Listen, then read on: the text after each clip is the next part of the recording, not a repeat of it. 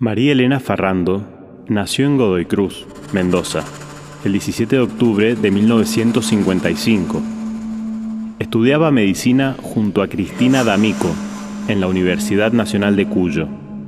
Ellas ya habían compartido la secundaria en la Escuela de Comercio Martín Zapata.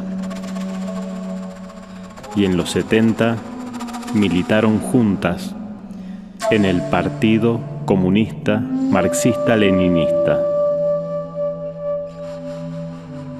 Su amiga Nora comentó que María Elena Tenía una forma de expresarse muy directa, graciosa y divertida.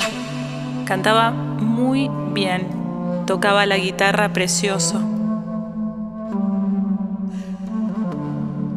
María Elena fue secuestrada junto a su compañera Cristina el 26 de febrero en Mar del Plata, en el marco del plan de aniquilamiento que recayó sobre el PCML desde diciembre de 1977.